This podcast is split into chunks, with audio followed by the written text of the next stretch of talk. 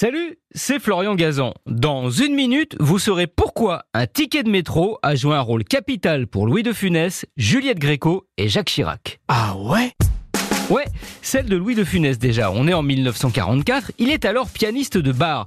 Pour un problème de ticket, il rate de peu son métro. En attendant le suivant, il tombe sur l'acteur Daniel Gélin, avec qui il avait pris des cours de théâtre. Coup de chance, celui-ci propose alors un rôle à De Funès, le tout premier de sa carrière. Juliette Gréco, elle, c'est encore plus fort.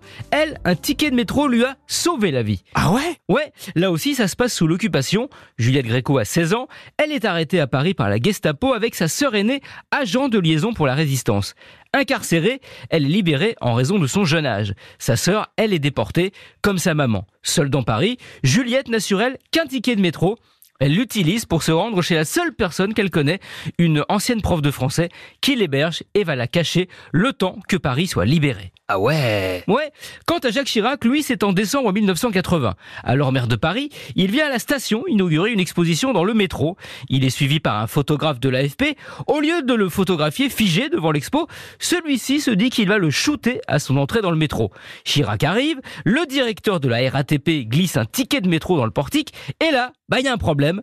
Pour que le portique s'ouvre, il faut que Chirac reprenne le billet qui est ressorti composté. Sauf que lui, bah, il a jamais pris le métro de sa vie. Bah donc, il sait pas comment ça marche.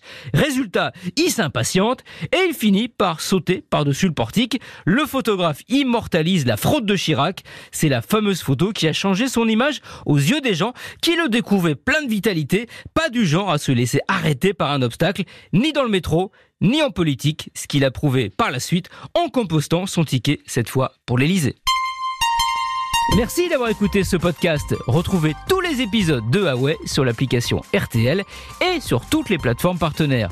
N'hésitez pas à nous mettre plein d'étoiles et à vous abonner. À très vite.